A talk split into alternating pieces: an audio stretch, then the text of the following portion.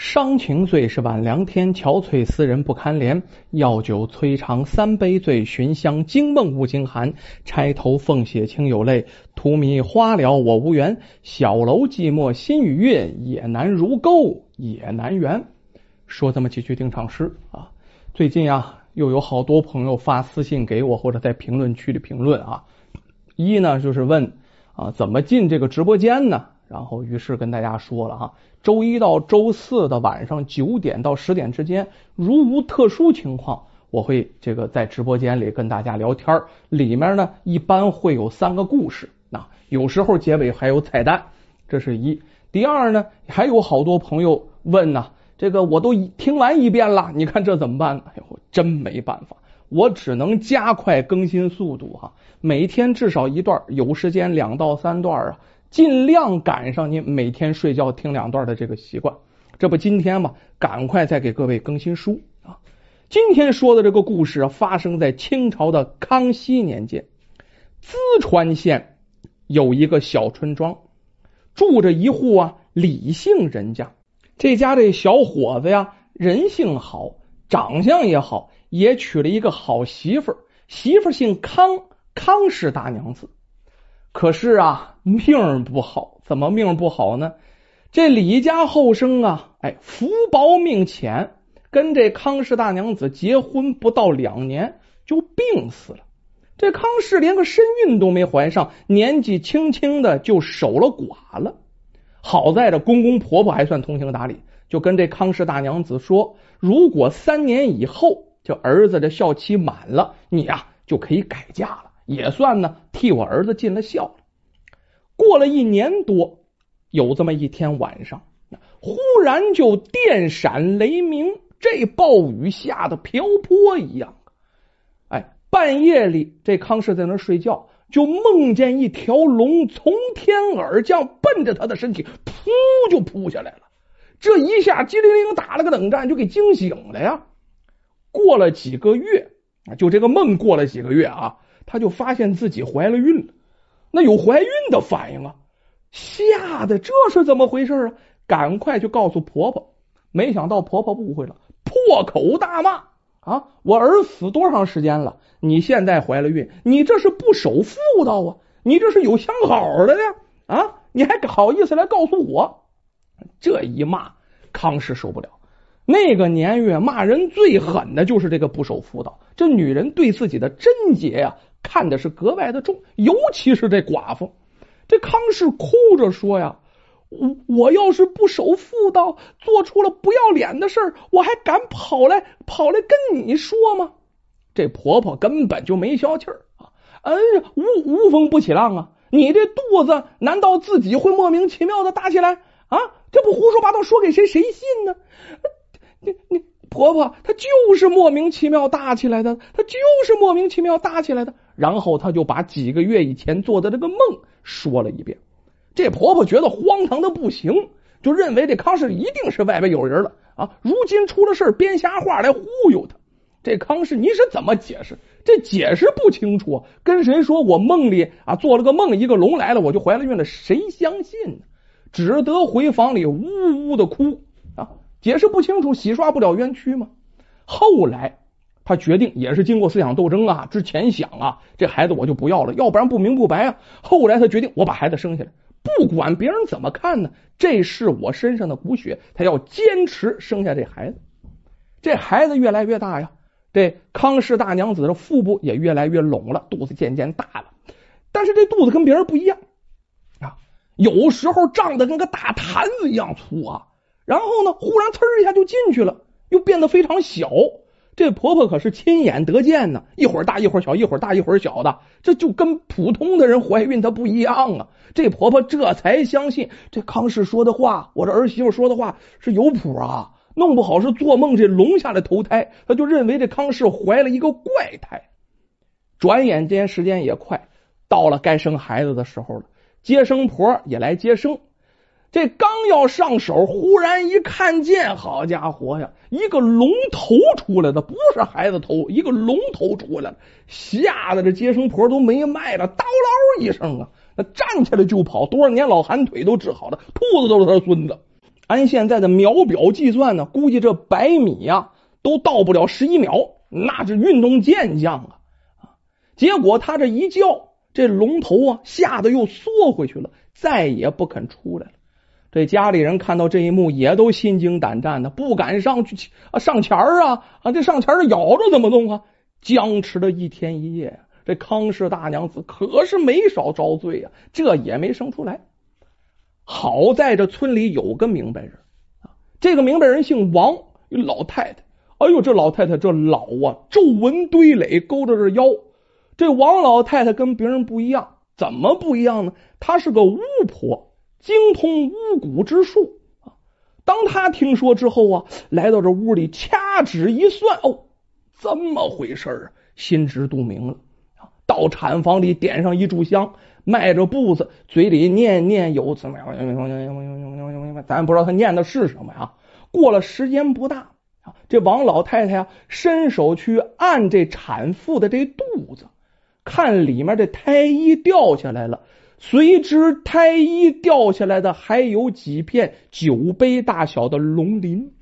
随后啊，生下一个小女孩，全身晶莹剔透，像水晶一样透明的，五脏六腑都看得一清二楚。可是这小女孩没哭，这王老太太伸手在这小女孩屁股上啪就一巴掌，这巴掌打挺狠。小女孩这一疼，哇一声就哭起来了哈。哎，这一哭，身体就不再透明，你看着就跟常人无异。这孩子生下来了，王老太太嘱咐康氏说呀。这可不是一般姑娘，这是海里的小龙女啊！因为犯了过错，被惩罚到凡间轮回。她天赋异禀，你一定要好好将她养成人呢。这几片龙鳞你一定要收好，缺钱的时候啊，拿着它在石头上敲打敲打，它碎了以后就会变成珍珠，可以拿去换钱。等这几片龙鳞用完了，估摸着呀。他也离长大不远了呀。这康氏啊，就息了改嫁的念头了。这不有姑娘了吗？跟姑娘可以作伴，一心一意的在家抚养这小龙女。他给这小女孩取名就叫小龙女儿啊。慢慢的，这小龙女啊，渐渐就长大了。这一年一十五岁，十五岁也是大姑娘了。这一天出事了。天上啊，突然下起了瓢泼大雨，地上这水很快哗，眼瞅着往上涨啊，涨都涨到几尺深了。这康氏在这叹口气：“哎呀，这样下去，这这村子就要被淹了呀！要不咱们赶快逃到山上去吧？”结果康氏刚说完这个，你再看旁边这小龙女，特别气愤。这条恶龙，他还记着仇呢，他想要淹死我，看我怎么收拾他去。刚说完这话，小龙女啊飞身出屋，一拧身势，腾空而起，瞬间变成一条巨龙了。上了天以后，天上又出现另一条巨龙，两条龙就打将起来呀！叮当，那雷打的呀，雨下的更大了。打了一阵以后。雨停了，小龙女慢慢的落到了地上，手里拎着一条微型的小龙，咱说比这泥鳅啊大点有限。哎，把这龙筋啪就给抽出来了。他是没当事儿啊，他母亲也就是康氏大娘子胆战心惊，姑姑娘，你开杀戒了，老天不会怪罪你吧？嗯，这条恶龙啊，早就该死，怎么回事？原来这条龙属于天上雷部的，就雷部的龙，专门负责干嘛呢？专门负责拉布雨的龙车。曾经他追过这个龙女，龙女长得漂亮啊，他追龙女打算当媳妇儿，可是被这龙女严词拒绝了，想过这条龙啊品行不好，没嫁给他，于是怀恨在心，偷了龙女的令牌，跑到凡间下暴雨，造成水灾呀。玉皇大帝啊，故此将龙女贬下了凡间，是因为他这龙女才下的凡。想不到他还不肯放过这龙女，想要淹死这龙女，以报当年呢不嫁之仇。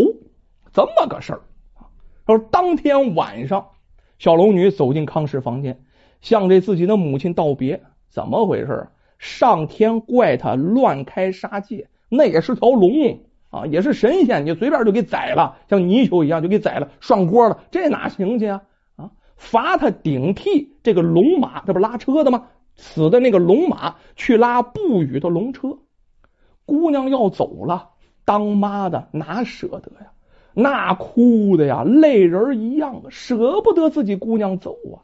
这小龙女却笑：“娘亲呐，我会回来看你的，你放心，我一定常回来。”这以后，每一年呢，到小龙女儿生日那天晚上，小龙女儿都会下凡来探望自己的母亲康氏，而且送来好多好吃的，那天上的好吃的多多啊，留下一些珠宝，好给这母亲一年过活呀。每次来的时候呢，天上都下点小雨就他过生日那天，他一来，天上下点小雨别下大了，下大了那这淹了可就不好了。天空飘点淅淅沥沥的小雨，这康氏老夫人一看天上飘小雨了，就知道啊，这自己的姑娘小龙女要来了。就这样相安无事，过了四五年。这一天晚上，这康氏啊，突然梦见小龙女来跟他道别。因为这小龙女频繁下凡，玉皇大帝知道了，勃然大怒啊，要把她关进深潭，永远不许出来。听到这个，康氏惊醒，大哭不止，以后见不着姑娘了，这可怎么办？之后的几天，康氏老夫人是以泪洗面。可是过了几天之后，这小龙女突然来了，不是在梦里，真人来了。这康氏一看呢，赶快擦干眼泪。你说是笑还不是笑？你说是哭还不是哭？哎呦，我的天呐！拉住这自己姑娘的手，赶快询问怎么回事啊！我以为你关进深潭了，我还焚香祷告，跟玉皇大帝这请求呢，把你放出来呢。难道玉皇大帝听见我的祷告了？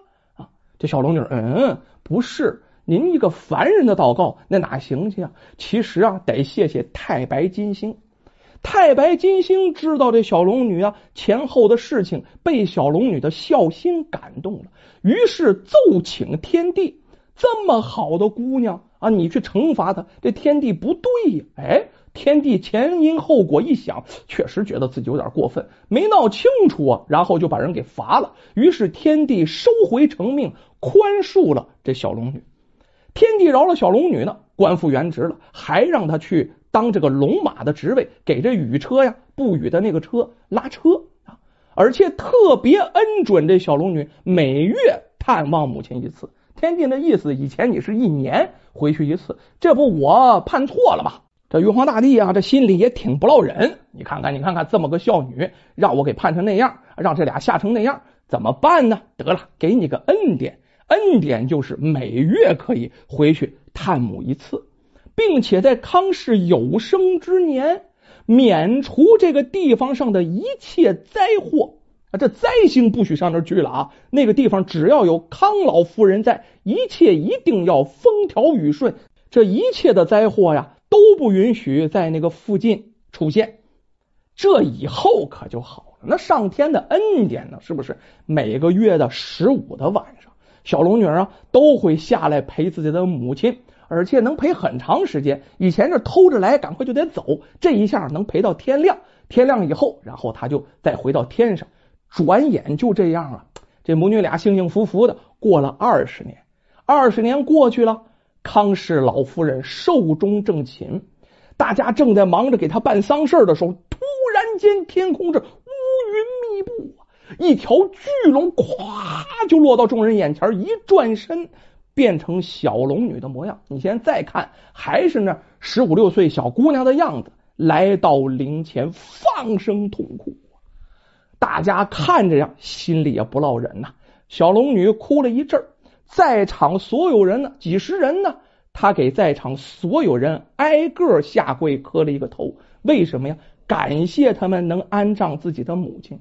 叩完头以后。走出屋子，腾空而起，又变成一条巨龙啊！不一会儿就消失在了天边。就这样过了好几年。有一天呢，下大雨，一位农民呢急匆匆的往家走，忽然看见康氏坟前站着一个小姑娘啊！走近一看，这不小龙女吗？小龙女看见这村民了，不好现身，一转身呢就消失不见了。这一天正是康氏的忌日，大家赞叹不已呀！想不到这小龙女如此孝心，每一个忌日还会到坟前来看自己的母亲。